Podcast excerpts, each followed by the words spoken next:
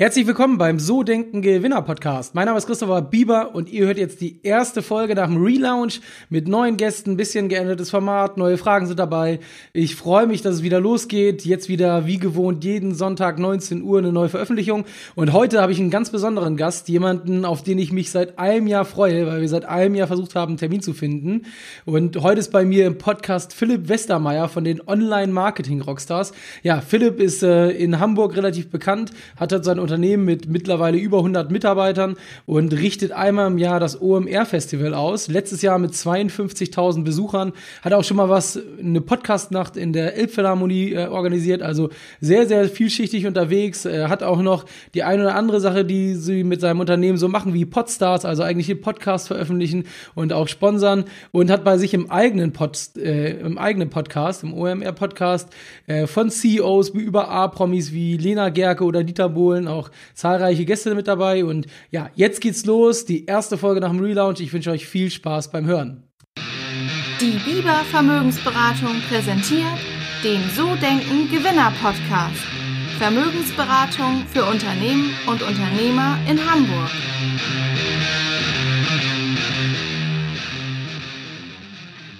Herzlich willkommen beim So Denken Gewinner Podcast. Mein Name ist Christopher Bieber und wir haben heute wieder ein Interview. Heute mit jemandem aus meiner Heimatstadt, aus der wunderschönen Stadt Hamburg und hat eins der größten Festivals der vergangenen Jahre organisiert. Ich habe heute bei mir einen Podcast Philipp Westermeier von den Online Marketing Rockstars, Geschäftsführer der Ramp 106 GmbH. Herzlich willkommen, Philipp. Schön, dass du da bist. Hi, danke für die Einladung.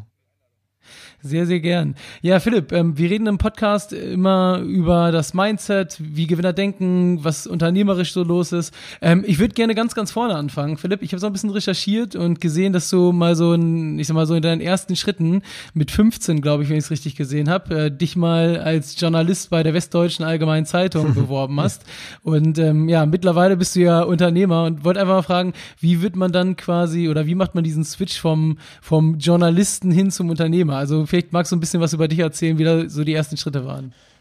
Ja, also ich glaube, ich war von Anfang an immer schon beides und bin bis heute irgendwie beides. Ich sehe mich auch heute noch als Journalist. Ich mache einen ne, Podcast, ähm, aktuell sogar zweimal die Woche. Ähm, das ist ja sehr journalistisch, die Arbeit. Ich habe hier eine Redaktion äh, heute mit, mit irgendwie zwei verschiedenen Redaktionsteams, verschiedene Produkte, ähm, wo, wo, weiß ich nicht, in Summe über zehn Leute arbeiten. Also bin ich halt auch da äh, redaktionell mit engagiert. Und das war halt schon früher auch so. Also ich habe irgendwie in der Tat irgendwie früh Lust gehabt äh, an Medien, an dieser ganzen ähm, Welt und wollte da irgendwie in Essen, wo ich, wo ich groß geworden bin, äh, mitspielen. Und dann habe ich mich halt beworben bei der, bei der WRZ, bei der NRZ, oder Radio Essen später und habe dann da gearbeitet und habe dann ähm, dort ja verschiedenste Sachen gemacht. Irgendwie bei all die äh, Jahre während der Schule und ein bisschen während des Studiums noch ähm, dort ja, in der Redaktion ähm, äh, mitgeholfen. Äh, die kleinen Sachen, die man halt so macht, ne? irgendwie zum, zum Amateurfußball gehen, zum, zum Handball gehen und solche Sachen. Äh, und das äh, war bei mir immer so mit drin. Gleichzeitig war ich aber auch irgendwie oder immer unternehmerisch interessiert und habe mich für Wirtschaft interessiert, BWL studiert ähm, und habe dann mal meine Karriere angefangen bei einem, bei einem großen Medienkonzern als, als, als Assi vom, vom damaligen Chef äh, von, oder vom Vorstand von Bertelsmann war das damals, mhm. Chef von Gunnar und Ja ähm, und war dann immer so auf der Kante zwischen zwischen Inhalten selber machen und journalistisch arbeiten und unternehmerisch arbeiten oder in der, in der Businesswelt arbeiten. Und dann hatte ich eine Weile äh, mit, mit Partner zusammen, zwei Partnern zusammen, äh, so Digital-Marketing-Firmen äh, aufgebaut.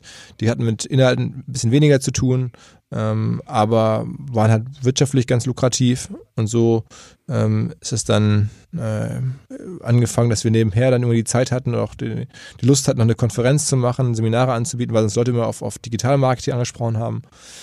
Und dann ist da irgendwann über viele Jahre OMR draus entstanden. Ne? Und, und jetzt mittlerweile vereint es genau die beiden Seiten, für die ich stehe. Also für, für unternehmerische Projekte und aber auch für Inhalte und für Inszenierung und für besondere Momente.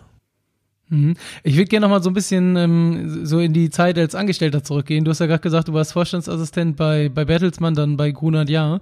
Und ähm, da hast du ja schon so ein bisschen Berührung mit diesem ganzen Thema Unternehmertum gehabt, hast du ja gerade erzählt. Aber jetzt ist es ja so, die meisten Menschen in Deutschland sind ja klassisch im Angestelltenverhältnis und bleiben da ja auch ihr Leben lang. Mhm. Ähm, so diese, diese zwei Unternehmen, die du da mit, ähm, mit deinen beiden Partnern gegründet hast, war das währenddessen, hast du das nebenbei gemacht oder bist du wirklich direkt äh, quasi einen harten harten Cut und dann direkt in die Selbstständigkeit rein. Wie war das bei dir? Mm, also ähm, das, das war so in, der, in, der, in dem Falle, dass es, äh, als ich da Assi war, gab es so die, äh, die Zeit, wo es relativ einfach noch war, Webseiten bei Google nach oben zu optimieren, ne? SEO zu machen, SEO. Mhm. Und das habe ich da irgendwie mitbekommen über Freunde, auch weil das damals in Verlagen schon jetzt, die meisten wussten das nicht, die meisten kannten das auch gar nicht, aber es war irgendwie ein Thema, das dort schon hier und da ein bisschen diskutiert wurde. Guck mal, da kommen ja Besucher über Google und so, wie macht man das denn? Ähm, und da habe ich mich dafür interessiert und habe dann äh, selber angefangen, auch schon so SEO-Seiten privat abends, nachts äh, zu machen, anzulegen und mir dann auch von meinem Chef dafür eine Freigabe geben lassen, da war der immer ganz interessiert muss halt sagen, das war halt, ne, der war Chef von Gunnar und Jahr und gleichzeitig Vorstand bei Bertelsmann, also echt viel zu tun gehabt. Aber dann kam der ab und zu auch mal abends bei mir ins Büro rein und sagte, Mensch, irgendwie Herr Westermeier, was machen Sie denn da und was, wie läuft denn das und erklären Sie doch mal. Und dann habe ich das so nebenher halt gemacht. Und ähm, dann lief das mit diesen SEO-Seiten damals auch recht gut und wir hatten halt irgendwann ungefähr ein ähnliches Honorar monatlich über, was heißt Honorar oder Einkommen über die Seiten, wie ich mit meinem, meinem Job. Ja. Und dann dachte ich mir, okay, das macht ja Spaß, lass das weiter ausbauen und dann gab es damals auch noch so einen zweiten Impuls vielleicht, ähm, dass äh, damals StudiVZ ja, zum Verkauf stand und die Gründer das nach einem schnellen Aufbau verkaufen wollten und auch bei, bei, bei Bertelsmann das vorgestellt hatten und dann saß ich da mit am Tisch, er durfte mit am Tisch sitzen, so als, ne, als Assi, wenn, als dann da die Gründer den mhm. Vorständen das die Firma gezeigt haben und, und das, ne, dann auch den Kaufpreis wurde da diskutiert. Am Ende hat Bertelsmann das dann nicht gemacht, sondern ein anderer Verlag hat es ja dann gekauft und dann kam halt ne, auch raus, die haben halt entsprechend diesen Kaufpreis oder diese Summen da, die da im Raum standen, ich weiß nicht genau wie viel, aber 60, 70 Millionen, 80 Millionen wurden dafür bezahlt. Ähm, und äh, dann habe ich gedacht, Wahnsinn, ne? was es ja alles gibt. Und hier die Jungs sind eigentlich genauso alt wie ich, äh, aber kommen mir locker reingeschlendert und, und machen so einen Deal. Mhm. Und ich sitze jetzt hier mit Krawatte und, und, und irgendwie mache hier Protokolle und darf, darf so, muss froh sein, dass ich mit am Tisch sitzen darf und äh, bastel heute Abend wieder meine SEO-Seiten. Ähm, und dann habe ich so gedacht, Mensch, okay, das ist doch irgendwie die, vielleicht nochmal ein Hinweis, dass ich noch jung genug bin und auch, auch irgendwie unabhängig genug ähm, und für niemanden verantwortlich. Ich müsste es eigentlich auch nochmal selber probieren, auf die andere Seite des Tisches zu kommen, sozusagen. Und das habe ich dann gemacht, ähm, mit meinem Partner dann immer gesagt, okay, wir haben jetzt auch irgendwie so, zumindest einigermaßen solide Zuflüsse, ähm, lass uns was eigenes probieren. Und dann haben wir halt dieses Thema SEO-Seiten ausgebaut, haben dann irgendwie Restplatz-Einkauf gemacht, ähm, äh, und dann so mit Banner-Werbung im großen Stil dann halt angefangen, hatten dann eine Firma, die sehr schnell auch sehr profitabel war, die dann tatsächlich, wie das ja auch so der Traum war, dann auch verkaufen konnten. Dann saßen wir wirklich auf der anderen Seite des Tisches. Ähm, mhm. Und dann haben wir das halt weitergemacht. Die nächste Firma dazu äh, aufgezogen und, und konnten die nach einer Weile wiederverkaufen. Und das war natürlich auch nicht immer alles so leicht, wie es jetzt klingt. Es war auch sehr eine bewegte Reise zum Teil, aber ähm, es waren ja spannende Jahre und, und das war, in der Zeit war ich allerdings halt weiter weg von, von Inhalten. Aber das war so mein, mein Übertritt von der klassischen ähm, Angestelltenwelt in die, in die ähm, selbstständigen Welt war dann so ein bisschen fließend und, und, und äh, motiviert durch, durch diese Begegnungen. Ähm, und es war jetzt kein so harter Cut. Also ich bin da nicht rausgeworfen worden oder so oder ähm, weiß ich nicht, ich habe dann irgendwie äh, eines Morgens gesagt, ich, ich kündige und ich suche mir was Neues, sondern ich hatte das so ein bisschen, äh, es war so ein, so ein etwas softer Übergang. Okay, und ähm, wie alt warst du zu dem Zeitpunkt, als du in die Selbstständigkeit gewechselt bist? Hm, ich glaube so 28 oder so. Okay, also noch, noch unter 30. Und ähm, kommt, kommt das bei dir so auch so ein Stück weit aus der Familie, so dieses Ehrgeizige? Ich meine, Vorstandsassistent wird man ja auch nicht einfach so und dann bei so einem großen Unternehmen und danach dann wirklich dieses Unternehmertum. Hast du Unternehmer in der Familie oder ist das wirklich einfach dadurch entstanden, dass du dann im Job das gesehen hast? Mm, ja, also mein, mein Vater ähm, war auch selbstständig. Das hat leider immer mal wieder ganz gut geklappt, aber dann auch häufig nicht, ja, sodass wir als Familie da eigentlich witzigerweise oder auch traurigerweise äh, nie so ein sehr erfreuliches Bild der Selbstständigkeit hatten, weil, weil es auch wir, uns viele Probleme gemacht hat, so als, als ich jünger war. Ähm, aber trotzdem war das total präsent, ne? also eine eigene Sache zu haben, was zu probieren, was zu machen, äh, Vollzeit Gas zu geben, das war schon immer da. Ähm, aber es war halt jetzt nicht so, so, so erfolgreich. Aber Unternehmer waren meine Eltern, meine Mutter war eigentlich im Hauptjob ähm, Lehrerin, aber hatte nebenher auch noch so einen, einen kleinen Geschenkartikelladen mit meiner Großmutter zusammen. Also auch da, so der Klassiker, habe ich dann natürlich auch als kleiner Junge schon bei der Inventur mithelfen müssen und mit irgendwas mitzählen müssen und irgendwie da, weiß ich nicht, wenn das dann in Lagerkeller reingeregnet hat, musste ich dann irgendwie da den Keller austrocknen und alles rumschleppen und Altpapier wegbringen und dann auch mal irgendwie, keine Ahnung, irgendwelche, alle Arten von Arbeiten halt erledigen rund um diesen kleinen Laden. Und wie, mein Vater hatte verschiedene so, so Handelsfirmen damals versucht zu bauen, äh, mit, mit Verkauf auf, auf Wochenmärkten, Weihnachtsmärkten, Ladenlokalen und so weiter. Aber das ging halt auch am Ende nicht gut. Ähm, und ja, so bin ich da in dieser Welt groß geworden und wusste von Anfang an natürlich, wie Selbstständigkeit irgendwie so grob funktioniert und hatte da auch keine Angst davor ähm, und, und, hatte ein gewisses Verständnis dafür. Aber ähm, bin da nicht reingezwungen worden, überhaupt gar nicht. Also ich glaube, meine Eltern wären auch, oder gerade meine Mutter wäre froh gewesen, wenn ich irgendwo ganz entspannt angestellt gearbeitet wäre und all die Sorgen, die wir, die sie hatte, nicht gehabt hätte. Ähm, aber es, es, hat sich so ergeben. Ne? Ich, hab, ich bin äh, interessiert und äh, am Ende äh, auf der Suche nach besonderen Momenten, Ereignissen, sein Leben selber in die Hand zu bekommen, wo man Sachen, äh, Begegnungen vielleicht hat. In meinem Fall macht mir Spaß, Leute zu treffen oder Sachen zu sehen. Die kann man vielleicht zum Teil im, im Selbstständigkeit ähm, besser äh, ansteuern und, und erreichen, als wenn man als wenn man Angestellter ist. Und das war für mich wichtig und, und ähm, das war auch, war, ja, ist auch eine tolle, tolle Situation bis heute, ne? auch wenn es jetzt in den letzten Wochen sehr, sehr hart ist ja, und man auch die wirklich die Schattenseiten des ähm, selbstständigen Daseins äh, auch, auch natürlich auch kennen, denn da habe ich auch in, der, in all den Jahren immer auch gesehen. Ne? Wir hatten ja wieder da auch immer auch wieder sehr harte Phasen. Ähm, mhm. Jetzt ist wieder eine, aber wir sind auch immer wieder gut rausgekommen und ähm, ich habe mittlerweile, äh, sagen wir mal, sehr viel, würde ich sagen, auch unternehmerische Erfahrung einfach gesammelt und ähm, Unabhängigkeit auch mir erarbeitet. Und ja, das hoffe ich hält noch mal irgendwie bis, bis zur Rente durch. Ja. Kurze Unterbrechung des Interviews und eine Angelegenheit in eigener Sache. Und zwar gibt's den Podcast jetzt seit über einem Jahr. Wir haben mittlerweile 88 Folgen online und haben im Monat um die 2.000 bis 3.000 Hörer. Allerdings haben wir bei iTunes gerade mal 28 Bewertungen und meine Bitte an euch, wenn ihr den Podcast zuhört, nehmt euch doch mal ein, zwei Minuten Zeit, gebt uns eine 5-Sterne-Bewertung oder schreibt eine Rezension und ähm, ihr würdet dem Podcast damit wirklich helfen, ein Stück weit besser in den Charts dazustehen, mehr Hörer zu gewinnen und äh, ihr könnt den Podcast Podcast auch gerne an Freunde und Bekannte weiterempfehlen, wenn er euch gefällt. Und jetzt wünsche ich euch viel Spaß beim zweiten Teil. Ciao, ciao. Ja, ja, ist ein gutes, gutes Stichwort. Ich würde gerne gleich auch nochmal so ein bisschen über die aktuelle Situation und ähm, OMR und so sprechen, aber natürlich auch nochmal gerade so über das Thema, was sich so antreibt. Man hört ja, du machst ja äh, mittlerweile auch tausend verschiedene Sachen, wenn man so ein bisschen recherchiert. Du hast ein Magazin, du ihr habt noch Podstars, ihr habt OMR und noch äh, gefühlt 25, 30 verschiedene andere Sachen, die ihr so macht, aber da steckt ja am Ende auch immer jemand hinter, der das Ganze antreibt, der die Projekte initialisiert, der dranbleibt. Was, was treibt dich an. Also man hört ja auch jetzt gerade von dem, was du erzählt hast, dass da sehr viel Power, sehr viel Dynamik ist. Ähm, wodurch kommt das? Boah, ich kann es nicht so genau sagen. Also vor allen Dingen die Lust an den Sachen. Also mir macht es Spaß. Also ich bin wirklich ähm, immer bei den Sachen, die wir gemacht haben, es hat mir eigentlich immer Spaß gemacht. Es ist immer so ein bisschen auch ein Abenteuer, ein Puzzlespiel. Ähm, und jetzt, je mehr inhaltlicher es auch ist, gerade so, ne, so ein Magazin ist jetzt kein großes unternehmerisches Projekt, aber ist halt trotzdem ein, ein lustiges, lustiges Abenteuer. Ähm, und das, das macht mir Spaß, so Sachen zu machen, zu bauen, zu gucken, wie es funktioniert. Ähm, und die, wie gesagt, je mehr Inhalte dabei sind, dann nochmal extra. Äh, also ich gehe aus dem Haus und habe nicht das Gefühl, es muss mich jemand antreiben, ähm, sondern ich habe da meinen Freundeskreis, setzt sich natürlich auch viele aus Leuten zusammen rund um meine ganzen Tätigkeiten. Ähm, und da ist das irgendwie so für mich jetzt normal geworden. Ähm, und, und, und ich, ich weiß nicht, ich also bin auch so ein Typ, wenn ich jetzt irgendwie zwei, zwei Wochen am, am Strand liegen, das würde mir gar nicht so gut gefallen. Ein paar Tage sicherlich, aber so, ich möchte dann auch gerne was machen, was erleben und an was arbeiten. Nicht jetzt im Sinne von, ähm, dass ich jetzt äh, ein Ziel habe, irgendwie mit 40, 50 ausgesorgt zu haben oder so.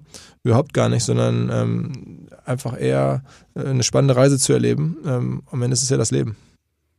Und gibt's gibt's so eine Vision für dich? Also hast du, du hast ja gesagt, Geld ist es jetzt nicht ähm, primär, sondern schon Spaß, aber gibt's irgendwas, wo du hin möchtest? Also so, hast so ein großes Ziel, wo du sagst, okay, das, das muss ich noch unbedingt schaffen. Ähm, man, vielleicht steigen wir ja schon mal ein bisschen ein, aber man hört ja auch bei dir im Podcast öfter mal so dieses Wort Unicorn, also so ein Unternehmen, was mehr als eine Milliarde wert ist. Ist das sowas vielleicht, wo du sagst, hey, das will ich noch mal gründen, da möchte ich noch mal hin? Also das ist, glaube ich, ähm, jetzt mit dem Modell, was wir haben, nicht so ganz einfach. Ne? Also wir machen ja wirklich jetzt Medien, ähm, äh, Events, ähm, digitale Produkte mit Inhalten. Ähm, das, ich glaube, kann man schon auch große aufziehen. Aber ähm, das ist jetzt nicht so einfach, daraus jetzt ein Unicorn zu machen. Ähm, das ist auch vollkommen okay. Ja? Also äh, reine Unternehmensbewertung ist jetzt ja auch kein, ist ja nur eine Zahl. Es gibt ja auch, die, ne, ich, was mir zum Beispiel Spaß macht, dass es meine Firma halt ist, mit meinen zwei Partnern zusammen, ähm, wo ich jetzt ähm, unabhängig agieren kann und, und auch niemand von mir erwartet, dass ich ein Unicorn baue oder so. Ähm, also insofern ist das nicht jetzt das Ziel, das wäre auch ein bisschen ein vermessenes Ziel. Ja. Aber also ich glaube einfach ein, ein, ein Puzzlespiel zu bauen, was halt wächst, was, was halt Leuten Spaß macht, also was Leute begeistert, die hier so selber arbeiten, als auch ähm, die das irgendwie konsumieren und nutzen. Ähm, und da fallen mir halt immer wieder neue Sachen ein. Ähm, ich hatte mal so klar so im Kopf so, boah, wenn man mal eines Tages hier eine Firma hat, wo 100 Leute arbeiten, dann ist es schon ein großer Laden. Ähm, das ist jetzt soweit. Also ich arbeite jetzt, weiß nicht, rund um die 100 Leute. Ähm, und ja, also ich glaube, das lässt sich trotzdem in den nächsten Jahren weiter ausbauen. Wir haben, oder ich habe noch ein, zwei Ideen oder auch ein paar mehr, was man noch so machen kann. Und es ergeben sich immer wieder neue.